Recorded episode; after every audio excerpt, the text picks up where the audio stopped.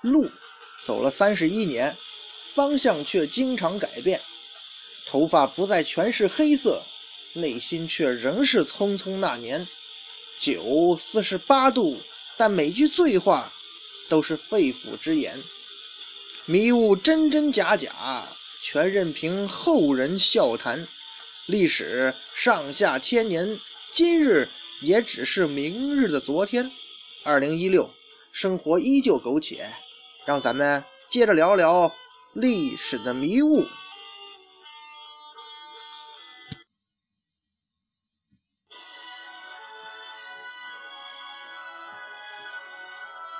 一壶浊酒论古今，笑谈历史风云。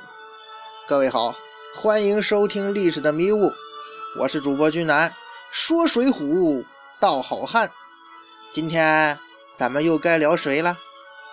上一回啊，咱们说了那位呃没面目交挺这哥们吧，可以说呢，呃他在江湖上混呢有一个先天的缺陷，他是地恶性嘛。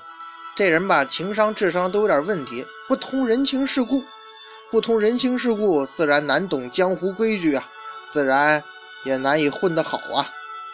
那么说完了焦挺，在他排名在他之上的那位是谁呢？先来首定场诗吧。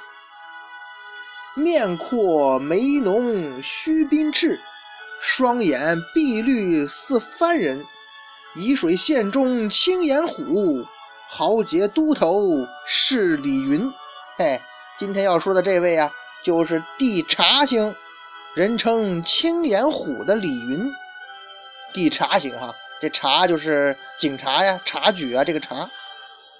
李云呢，在梁山上排名第九十七位，工作呢，负责给山上这个建房修屋啊，土木这一块的。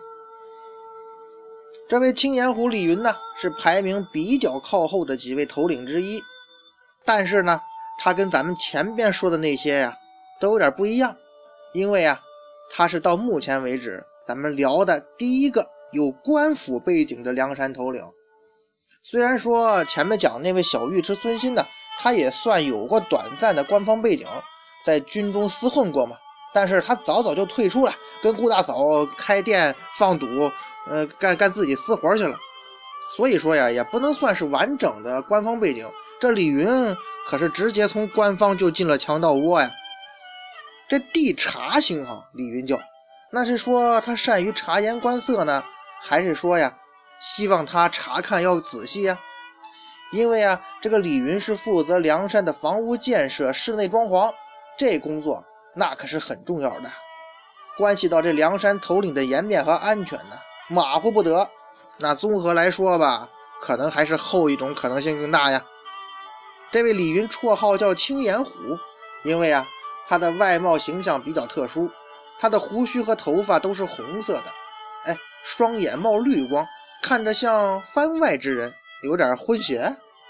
在宋朝，那番人就是外国人呢，是吧？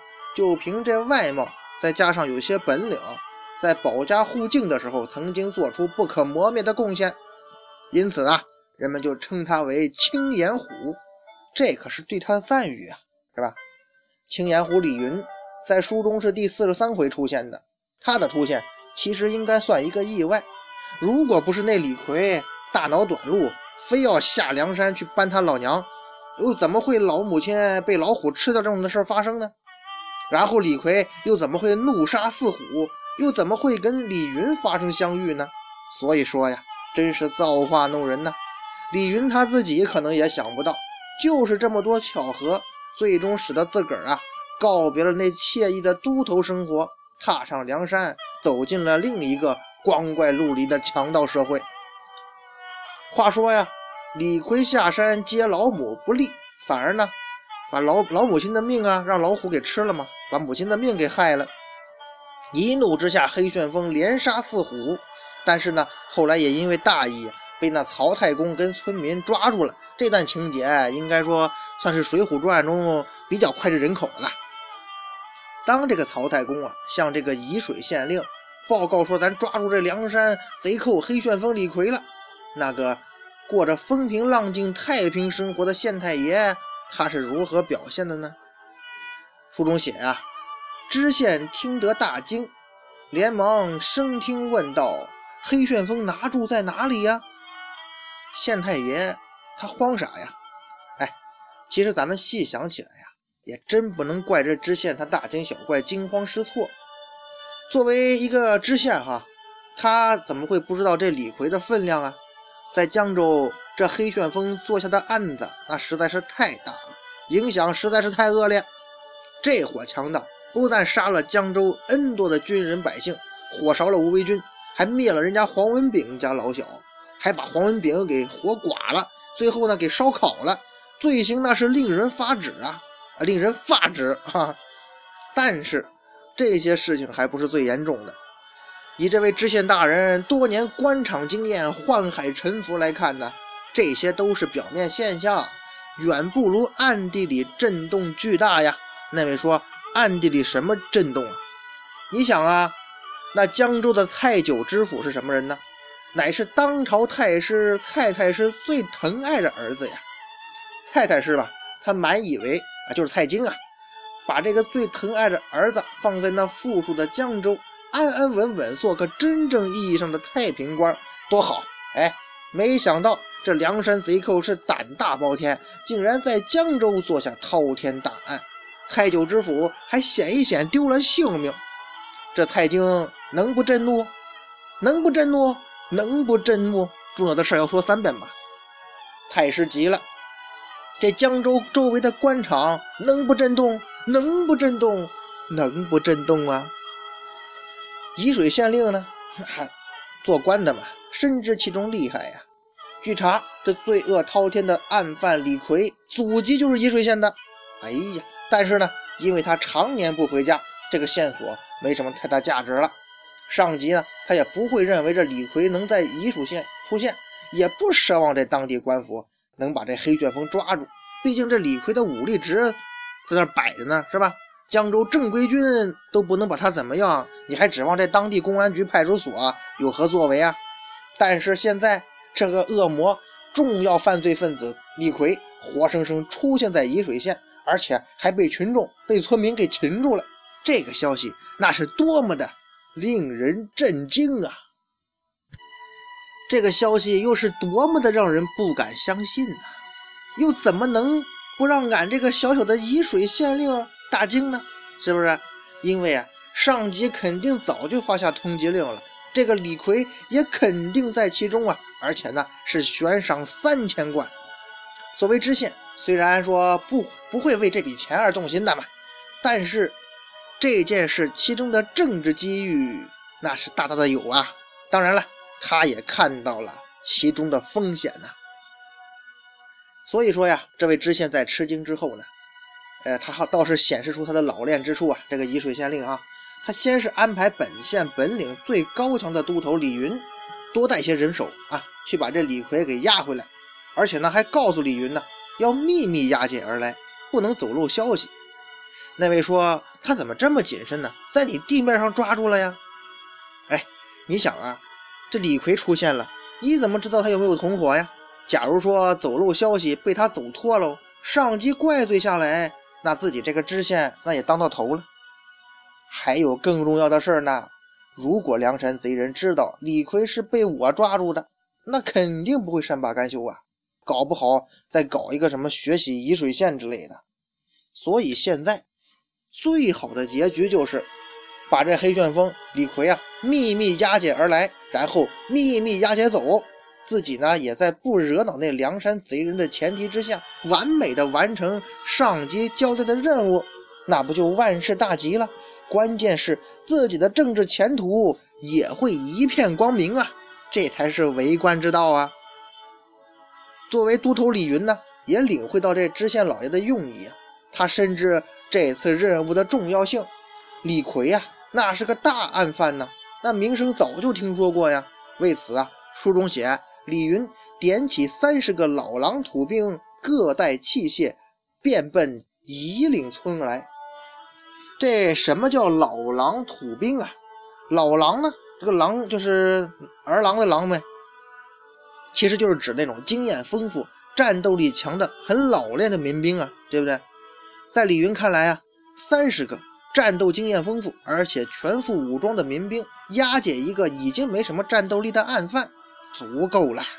但是呢，让李云和这位知县老爷都没有想到的是，他们策划的这次秘密行动注定要失败的，因为在他们还没有出发的时候，整个沂水县就轰动了。你怎么能瞒得住呢？要说这世界上的事儿啊。还真是奇怪，李逵这个人吧，因为他名气比较大，恶名又远播，被村民抓住，差一点丢了性命。可是救了他性命的，也恰恰是他的名气。这黑旋风声名远播的名气，让抓住他的村民那是得意忘形，趾高气扬，到处宣扬。哎，老百姓嘛，不就这样吗？也正是村民们这种宣传，才惊动了那位朱贵。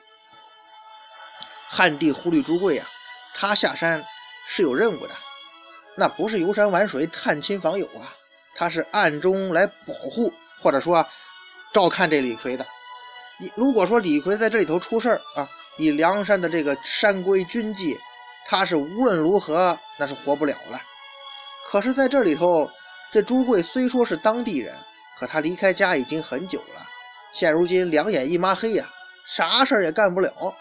这个时候，他的兄弟笑面虎朱富出了一个主意啊！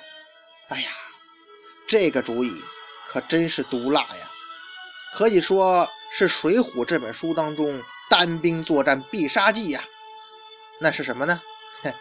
亲情加蒙汗药，智取青岩湖李云，解救李逵。哎呀，这蒙汗药已经够厉害了。前面咱们讲这个。孙二娘也好，白日鼠白胜也好，都都都讲过吧？这蒙汗药哈，要是在蒙汗药基础上再加上这个亲情、热情的包装，真是无坚不摧，无战无不胜啊！且说青岩湖李云小心翼翼到了银岭村，出奇顺利的把这李逵给接收了。看似凶险的任务呢，也就要这么轻松的完成了。可是李云万万没想到的是啊！来的时候，所有应急方案都用不上了。这个时候啊，他也慢慢放下心来了，慢慢的放松了紧绷的神经。他居然开始仔细打量这个江湖上谈之色变的黑旋风了。现在看来啊，这个名冠江湖的悍匪巨盗也不过如此嘛。啊，模样倒是凶恶，但是却像粽子一样被绑在一条板凳之上，要多狼狈！有多狼狈？嘿，这就是那个官府悬赏三千贯捉拿的什么梁山大盗黑旋风李逵吗？哦，这就是那个杀人如麻、吃人不眨眼的恶魔吗？哎呀，在我李云看来也不怎么样嘛。这个时候，这位青眼虎忘了知县的嘱托，也忘了自己刚接手这任务时的谨慎，他被表面现象迷惑了，被表面的胜利冲昏了头。他开始轻敌了，他开始大意了，而他看似轻松简单的任务，其实啊，暗中透露出的凶险才刚刚开始啊！回家之路顺利异常，不但李逵老老实实，周围啊还有众多村民，那是阿谀奉承、拍马溜须，这一切让李云很是享受啊！眼看着啊，越来越近了，是不是？心里仅存的警惕也抛到九霄云外喽。朱富这时候出现了，他的出现并没有引起李云一丝一毫的怀疑，因为呀，李云也知道这个消息传遍整个县城了。朱富知道这个消息很正常啊，哈，就是少林那个那个少林足球里那个，呃，作为一名汽车修理工，在踢球的时候带一把扳子是很正常的呀。如果说这朱富不知道，反而就不合常理了。所以当朱富来贺喜的时候，他不但不怀疑，反而有些感动啊。因为这个朱富在名义上是李云的徒弟嘛，俩人关系不错。要不说人呐，都是感情动物，别人对自己热情而且尊敬，试问有谁拒绝得了呢？李云嘛，他也拒绝不了啊。要说这笑面虎朱富啊，也真是厉害，他把这亲情加蒙汗药战术发挥的淋漓尽致啊，出神入化。这个笑面虎给后人留下的不只是一个富有贬义的绰号，更多呢留下待人处事的精神内涵。这个亲情加蒙汗药可比什么啤酒加咖啡那些流行歌曲高明多喽。那么接下来，在朱父的感情攻势之下，这青眼虎很快败下阵来呀！半杯酒，两块肉，这李都头就被马倒喽。其实咱也不能怪这李云警惕性太低呀。皆因他跟这朱父交情很深呐。其实大家伙也想一想啊，在现实生活当中，能让你栽大跟头的，往往是跟你关系非常密切、十分信任的那种人呢。两个人呢是师徒加兄弟的关系，平时非常要好。要说起来吧，这李云的人性不错呀，起码说对这朱父那是没得说呀。你想啊，咱李云是沂水县都头啊，在县城里头是个头面人物啊。呃，跟武松一样，刑警队长吗？朱富什么呀？他就是一个开饭店的小老板儿，二人社会地位还是有差距的。但是这李云人家并没有因为这样而高高在上啊，反而跟着朱富成了好朋友、好兄弟啊！没想到今儿栽倒在你手里了。当李云迷迷糊糊的喊出中了计了，这个时候他心里明白呀，他是中了自己好兄弟的计了。在被马倒的那一刹那，他明白一个道理呀，李云，哎，原来不只是几百年后的中国大地流行杀手啊，现如今大宋朝也流行杀手，而且呀，更加严重啊！李都头睡过去了，睡过去好啊，要不然后面的事情那发展会让他终生有阴影的，夜夜做噩梦啊！那个号称笑面虎的兄弟朱富，还顶着自己徒弟名声呢，收起人畜无害的笑容，恶狠狠地对自己手下那些兵丁啊动了屠刀，就自己挑那三十多个有经验、全副武装的民兵啊。那个黑旋风李逵呢，则把自己带出来的三十几个手下都杀死了。天哪，太惨了！这真是作孽呀！而当黑旋风李逵要杀李云的时候，却被这朱富阻拦了。然后李逵就把一腔怒火宣泄到押解他的士兵和捉拿他的那个曹太公等一众村民的身上。这李逵杀了多少人呢？细数起来，按照这一段哈，五十人左右肯定是有的吧。这五十多人的性命刹那间化为乌有啊！这么快从天堂就跌落到地狱了。是那些被残杀的村民，他想不到的。也许他们在临死的时候才想到，招惹这个黑旋风，那是自己太自不量力了。他们也明白一个道理呀，围观的确不是一个好习惯。所谓好奇害死猫，人好奇呀，也会送命啊。接下来不到一个时辰，这位李都头李云醒了，他看到一地死尸。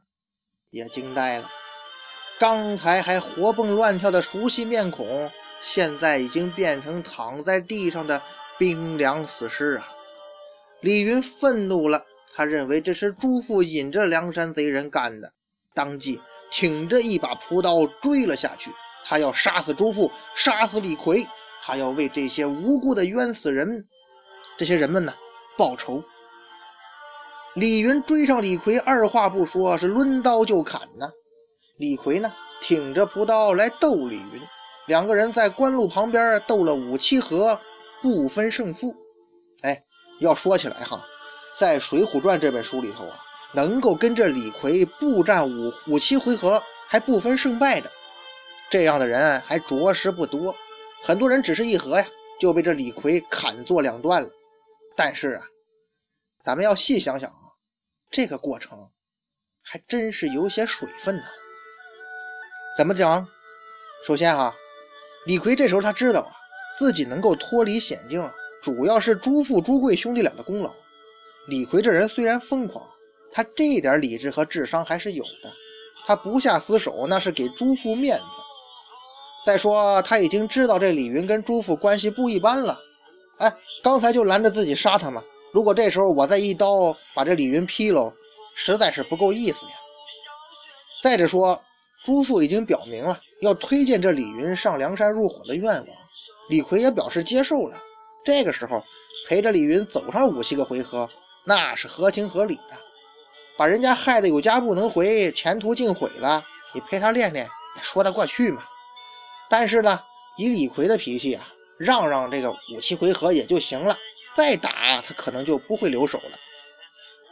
所以说呀，这个黑旋风看似粗犷，却没有大家想的那么鲁莽，要不然也不会在梁山混得风生水起呀。虽然说单从这里看哈，咱们看不出这青年虎李云这武力有多高，是吧？但是呢，他居然敢跟这恶名远扬的黑旋风李逵动刀子火拼。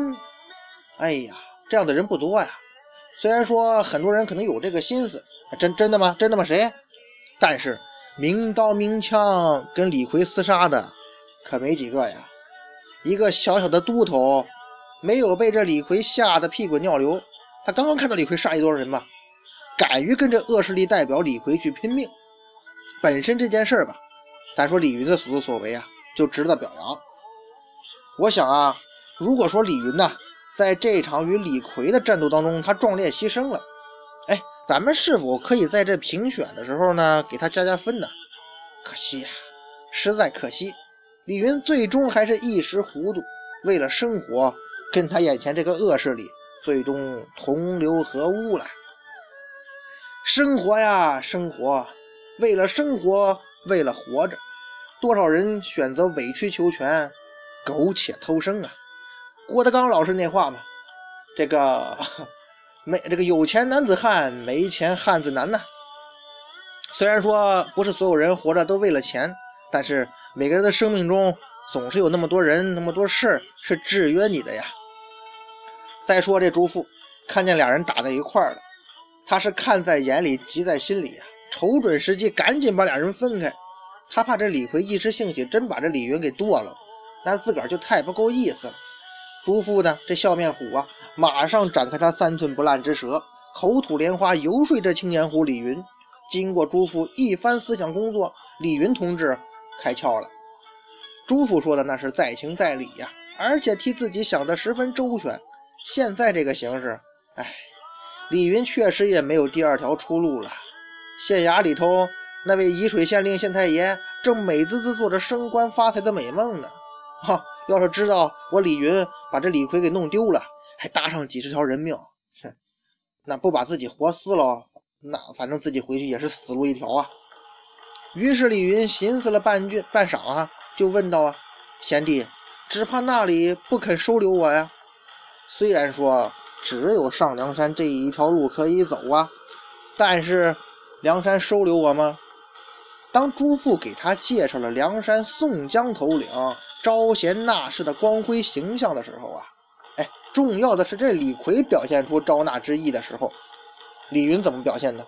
他是叹了口气呀，什么意思呢？哎，我的公务员生活就这样结束了吗？可是现在也没有好办法了，死这么多人，李逵也跑了，自己回去怎么跟县令交代呀？还不得丢了脑袋呀？没办法呀，只得随朱富。上了梁山，所以说呀，综合来讲，这青年虎李云，他也是逼上梁山，而且是被自己好朋友、好兄弟、好徒弟那位笑面虎朱富给逼的。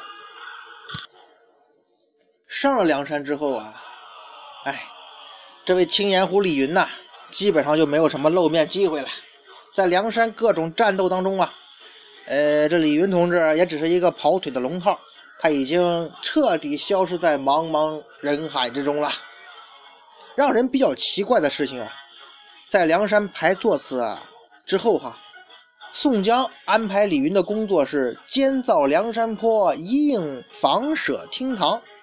哎，梁山的头领们，你从哪看出人青年虎李云有建筑方面的技能呢？又是从哪看出来他有监管这房屋建设的资质呢？有证书吗？或者说实在找不出这李云可以胜任的工作呀，就随便安排一工头给他干呢？哎，想来想去，恍然大悟啊！哎，这一切是不是因为这李云长了一副外国人的容貌啊？前面咱们讲了吗？他为什么叫青眼虎啊？像外藩人吗？这俗话说，外来的和尚会念经啊。在梁山头领高层们看来，尽管说李云的专业可能不是造房子大屋，是吧？但人家是带引号的外国人呢，人家阅历深呢。哼，也许吧，崇洋媚外不是近代才有的哦。哎，反正这也是笑谈哈。不管是什么原因吧，李云在这个工作岗位上那是踏踏实实干了下去呀，一直干到招安。在这期间呢，梁山有很多大的战役，他很少参加。那就是参加了，也是跑个龙套，凑个热闹，跟这汤龙啊、杜兴合力擒杀了叶春、王锦，算是他为数不多的功劳之一啊。在征方腊的时候呢，李云跟随卢俊义呢大战西都城，李云是布斗这王银，不幸呢被王银杀死了。就像咱们前面说的，这石将军石勇啊，也为了救李云死在这儿了。纵观这李云的一生啊，少有亮点。在沂水县做都头的时候啊，没有做出什么轰轰烈烈的英雄事迹。到了梁山，由于表现机会太少，也只能是默默无闻的做事情。所以呀，李云只是一个普通人，算不上什么英雄好汉。所以说呀，咱们关于英雄好汉的评选呢，很不幸，李云同志落选了。很遗憾哈，不能说很不幸。刚才咱们说过一点哈，他本来是有机会当选的。